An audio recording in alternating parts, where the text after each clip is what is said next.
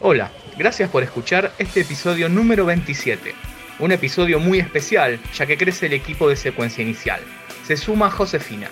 Hola, mi nombre es Josefina Schmidt, pero me pueden decir J. Empiezo mi viaje con ustedes y con Leo para seguirles trayendo estas pastillas de la historia del rock y la música argentina de los noventas a través de sus propios protagonistas.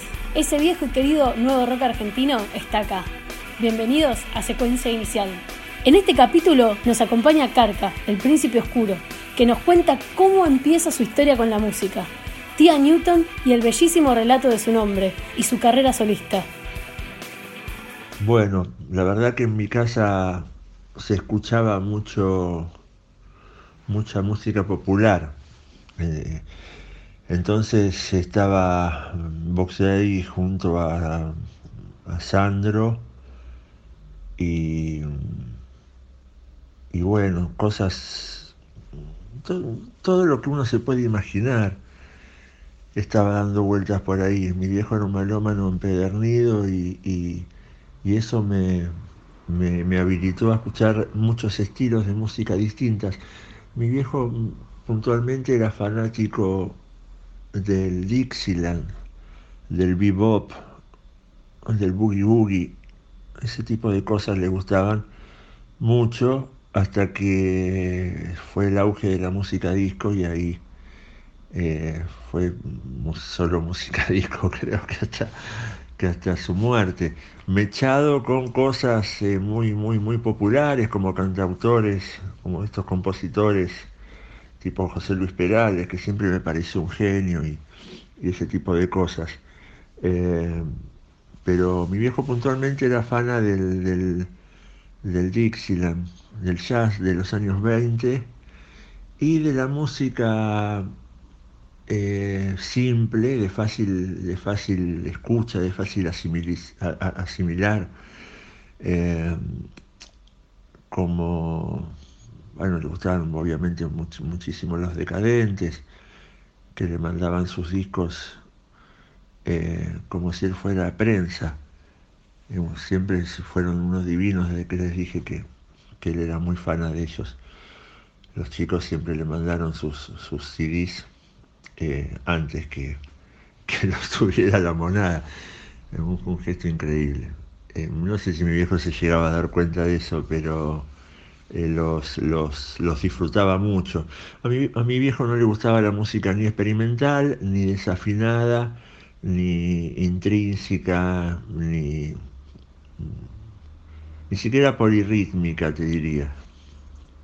Eh, por eso mi fascinación cuando empecé a escuchar otras cosas más, más distintas, ¿no? Eh, eh, por ahí también estaba desatormentándonos, como un, medio un disco olvidado, y bueno, y eso fue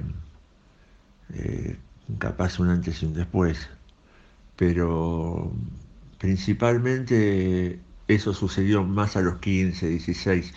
Mi flash mm, total con la música, por lo cual me siento embelesado ante la televisión, es viendo a, Queen en, creo que era un programa de música total videos o algo así, o, o una cosa que solo pasaba los sábados. Y ahí pude ver en blanco y negro el video de Rapsodia, de Rapsodia Bohemia y me morí.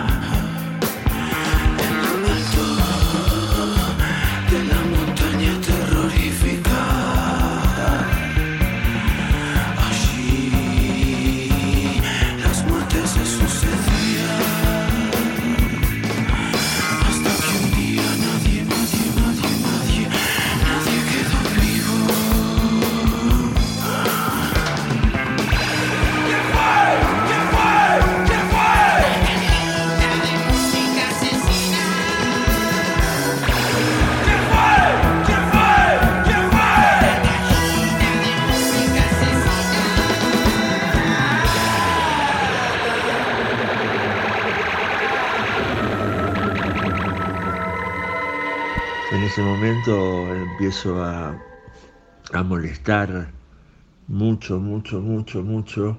Bueno, a mi abuela, que obviamente no, su nieto varón y qué sé yo, era como su amor y todo, y, ella divina quería complacerme en, todos los, gustos esos, en los berrinches infantiles, pero yo no tenía, la verdad, hasta ese momento era solo un lector de, de, cosas eh, off escuela, ¿no? Eh, por, por suerte. Eh, libros, qué sé yo, literatura del mundo que me traían eh, para, para, jóvenes, ¿no? No, no, para niños. Eh, y para no tan jóvenes también. me gustaba mucho las, las, historias de la, de la mitología, ¿no? Las, las, las diferentes deidades del mundo de, del Olimpo, o en el caso de, Grecia, los romanos, y, incluso ahí entraba, entraba la Biblia también, y, Jesús y todo, para mí todo era, y, y Krishna, eh, y todo era un, gran mundo de superhéroes, hablo de los nueve años, ¿no? Era, un, era todo un mundo de grandes superhéroes ahí plasmados en la literatura, Ulises y, héroes y deidades que, uno, no reconocía dónde estaba el límite.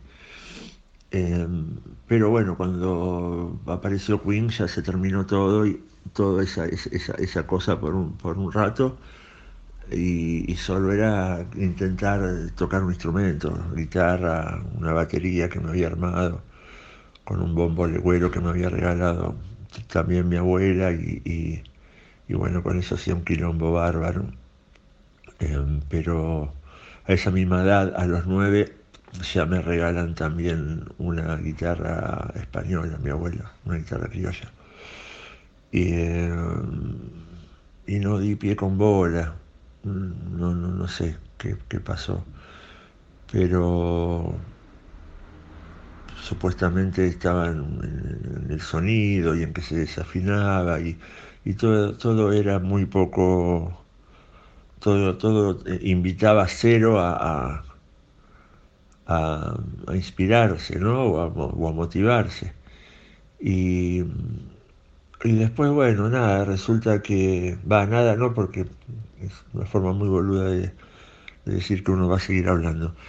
Em, a los 11, eh, mi amigo Federico Iquis, que iba conmigo al colegio, eh, tocaba, tocaba, él tocaba el bajo, él era eh, un precoz bajista que tenía su bajo, tenía un hermano más grande, tiene un hermano más grande que tocaba la guitarra muy bien también, entonces siempre me insistía con eso y, yo también, ¿no? Al hermano más grande le teníamos terror, no sabíamos que, no, no sabíamos sus horarios, la verdad, muy bien, y, le curtíamos la guitarra, pero bajo una tensión en la que era imposible poder aprender algo. Pero, pero le dábamos ahí sin, sin vergüenza como unas cosas medio, seguramente unos temas de riff y, todo bajo una, interpretación. Medio, medio, medio rara seguramente. Em, y de ahí tengo la suerte que mi vecino eh, deja embarazada a la novia y lo obligan a casarse y, tiene una guitarra hermosa y la tuvo que reventar y se la compré. Y ahí entendí un montón de la vida también, viendo su cara de, tristeza, eh, entendí perfectamente cómo, cómo uno tenía que pujar por ser feliz. ¿no? No olvido su, cara de tristeza. Eh, no, no era algo que esa gente que está junta y, está re bueno, unida en su corazón y se aman y qué sé yo, era una cosa, una pasajera que terminó eh, trayendo una, vida al mundo, una, una, una pelotudez por la cual mínimamente tienen que estar tristes, claro. Eh, pero bueno, ahí entendí bastantes cosas. Uno fue que no quería eh, tener hijos nunca. Em, y, y, así lo, lo, mantengo, por suerte, cada vez más, ¿no? Obvio. Y va, lo mantengo, digo, esa es mi forma de pensar y no voy a claudicar jamás en, esa, forma, en, esa, en, esa postura. Em, tengo muchos sobrinos y sobrinas, así que eh, un montón. Eh, y, y, cuando los hijos, cuando los niños son de otro, son mejores todavía, más lindos, más lindos.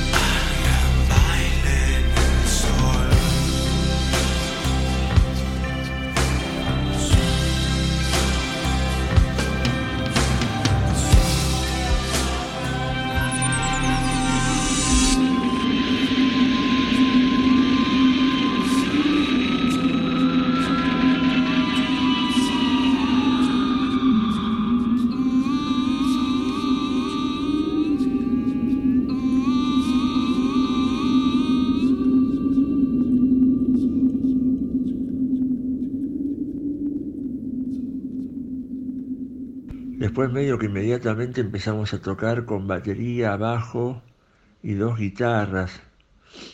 Eh, ahí, se tocaba Capocha, que yo me lo iba a, traer para Tía Newton, y le iba a presentar a, a Cañe y a Seba, bajo y batería, para unir a, los, a los pocos que andaban dando vueltas que podían tocar bien, ¿viste? Eran gente normal, digamos, que podían tocar bien. Los demás eran, tenían todos una tara en el, en el, en el tempo o en, o en algo. Eh, Fede, por ejemplo, bueno, mi, eh, mi, mi amigo que me que, que, tocaba el bajo y que tocábamos mucho juntos cuando teníamos 11, 12, eh, él sí era un gran músico. Después, bueno, sé yo, se fue por otro lado. Y después volvimos a tocar juntos presentando el disco Carca 3. Eh, el nombre Tía Newton se le ocurre al bajista porque su padre fue criado por una señora inglesa que se llamaba Hayden Newton. Eh, y Mrs. Hayden Newton, porque era soltera, había criado a su padre. Eh, Newton, obviamente, era una señora inglesa hasta la médula, que tomaba el té a la hora del té eh, y todo, le faltaba el Big Ben, eh, nada más. pero después era súper, súper, súper inglesa, un personaje hermoso, con vestidos largos, negros, en aguas y cosas, y una, señora como del siglo XIX, pero eh, cool, digamos, eh, no, no una vieja, una señora eh, que vestía muy bien, que, que, que aseada, sofisticada. Eh, y bueno, había tenido a su, a su padre criado por esta señora, entonces esta señora era como una tía para él. Y era la tía Newton. Cuando la tía Newton eh, empezó a estar un poquito mal de salud, eh, llegó como a los 100 años, esto lo tendría que corroborar Cañe, se lo voy a preguntar, pero yo creo que llegó a los 100 años y un poco más también pero bueno, ya en un lugar donde la cuidaban y, esas cosas. Eh, y nosotros empezamos a ensayar en su, en su casa, cuando ella dejó su, su, chalet, que, era a dos chalets de la casa de mi amigo, Cañe. Después empezamos a, tocar en, el, en el cuartito del fondo de su casa. Eh, y de ahí no paramos hasta obras, eh, abriendo a Soda, abriéndole a Soda Stereo en el 91, 92, en la presentación de Dinamo, uno de los días. Creo que fuimos cuatro, cuatro bandas, nada más. Sí, fuimos cuatro bandas. Em, y, y, bueno, una fuimos nosotros. Em, y y después de eso, medio como que todo eh, alrededor eh, fomentaba eh, la presencia de, un disco. Y la verdad que profesionalmente a mí me, asustaba bastante seguir compartiendo mi arte con los chicos porque yo ya estaba completamente en otra, estaba en, un, en, una, en un delirio solista, eh, eh, solista y, colectivo a la vez, ¿no? Digo, ir a buscar, ellos hubiesen sido gran parte también de la música nueva, digamos, si no hubiésemos tenido una, ruptura eh, crítica. ahora somos todos amigos igual, pero viste, el otro día veía, por ejemplo, un, no, por, Dios, no, no, jamás me, compararía con el maestro, pero eh, eh, graficaba mejor que yo lo, que, lo que me pasó. Eh, hablaban con el flaco acerca de la separación, del por qué se separó Pescado Rabioso, ¿no? y bueno, y la cosa fue que que tanto Black Amaya como Carlos Cutaya, como David Lebón, eh, sentían como que bueno, como que Pescado también tenía que tener un otro 50% de, de la cosa blues, eh, más, más americana, más, más David, porque eso gustaba mucho y eso realmente era seguramente era más comprensible para la época que, lo que estaba haciendo Spinetta. Y Spinetta les dijo, no, qué sé yo, yo no tengo ganas, tengo, tengo la cabeza llena de ideas, no puedo más, no, no, no puedo estar compartiendo algo eh, ¿viste? Haciendo, haciendo espacio. Tengo 49 millones de canciones y las quiero hacer unas con este, otras con este, otras con... Y, bueno, y eso fue lo que básicamente y puntualmente me pasó. Eh, tía Newton ya lamentablemente de no querer eh, encasillarse en ningún, ningún eh, bajo ningún rótulo, terminó siendo una una picadora de, estilos, una, mezcladora de estilos. Y ese era el modus operandi obligatorio. No podía existir la canción, qué sé yo, a lo Lennon o... no, no, no, no, tenía... Eh, que Newton no tenía ese permiso. Nos habíamos constituido sin, sin un acta de, qué se podía y qué no se podía hacer. A lo largo de los años nos dimos cuenta que, que tía Newton era eso, era, era una cosa céfala eh, distribuida en 25 partes eh, iguales que tenían ideas muy distintas. Y eso, en la sorpresa de lo nuevo, eh, tuvo un lugar y es muy valioso lo que hicimos realmente. Yo no comparto estéticamente ahora las cosas, pero eh, muchas de esas ideas luego pasaron y, se revisionaron en mi carrera solista porque eran mías. Entonces eh, volví por ellas, como la polirritmia, como, como, como eh, la, la, locura del look eh, que no remite a nada, eh, bueno, puede remitir al glam, sí, ok, pero no, no, no, no, no es algo retro kitsch o eh, ahí empezamos a, mostrarle al, al under el brillo y la y la y la sinvergüenzada, ¿no?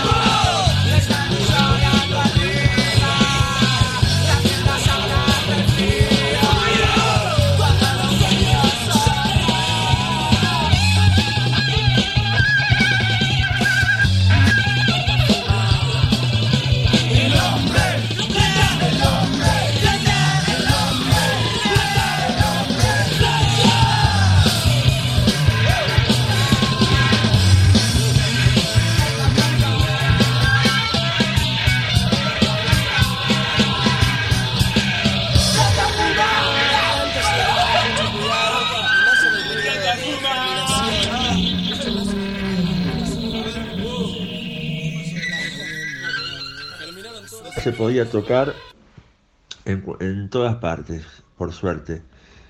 Eh, yo más te hablo del año 89, 90, 91. iba a la facultad y, salía de la facultad y iba a buscar lugares para tocar y por, cuadra tenías un par. Así que era solo entrar y, ocupar un, lugar, un día. Y bueno, y otro día, otro, otro día tocaba otro que capaz que nada que ver y te juntabas con dos bandas más. Y bueno, yo supongo que también era un poco la edad, ¿no? Eh, eh, lo que motivaba a ser tan, tan, tan tenaz. La seguridad de lo que, de lo que uno tenía estaba re bueno también. Eh, yo lo recuerdo como un hastío, qué sé yo, tener que viajar desde Ciudad de Vita hasta acá para dejarle un cassette a un hijo de puta eh, periodista que después iba a escribir dos pelotudeces y, después iba a vanagloriar de haber inventado la movida sónica, porque todos, todos los periodistas hicieron eso como si hubieran inventado algo ellos. Eh, y la movida sónica no, tampoco existió, no existió nada. Eh, existió un grupo que se llamó Babasónicos que quebró eh, con todo lo que estaba establecido eh, hasta ese momento en lo, que era la música popular, y al hacerse populares hicieron visibles ese, ese cambio. Pero éramos un montón los que estábamos haciendo ese cambio, por suerte. Eh, un montón, digo, cinco, seis bandas, cinco, ponele, más. Eh, o cinco artistas más. Eh, pero bueno, después ya en noventa y pico vino Dijule eh, y eso nos abrió mucho, nos ayudó mucho, porque ahí ya, entraban 300 personas, 500 personas, estaba buenísimo. Y Omar siempre fue un divino conmigo, nunca ganó dinero y siempre pujó por mi arte y siempre fuimos por más. Yo la verdad que hubiese desistido mucho antes que y él me decía, no, Carlos, vas a ver, vas a ver, vas a ver, lo tuyo es, bueno y, siempre fuimos a pérdida, siempre, siempre lo hice perder plata, siempre, siempre, siempre y siempre lo volvió a brindarme su, su, su apoyo. Eh, por eso fue es tanto mi enojo con esa banda de mierda que ya no, no quiero ni nombrar, porque si bien la responsabilidad fue compartida, eh, él no quiso sacarse el, bardo de encima y tirárselos a ellos. Ellos sí hicieron eso. Y, por eso él se enfermó y bueno, y dormirán con la conciencia de ser unos oretes. Eh, pero Omar era un buen tipo, muy, era un buen tipo, un loco lindo, culto, eh, obviamente puesto en la televisión totalmente fuera de contexto, eh, demonizado y, eh, como pez fuera del agua fue, fue carne, de, fue, fue pasto a la fiera, pero bueno, una lástima. ¿Qué trajiste ¿A quién trajiste?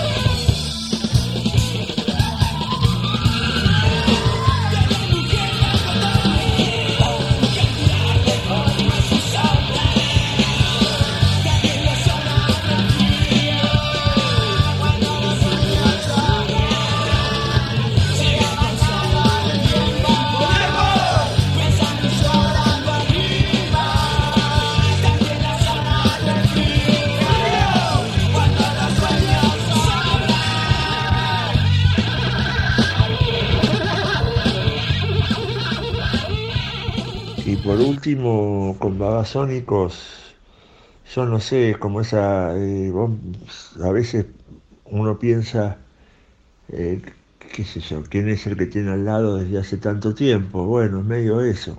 Somos amigos desde hace mucho tiempo.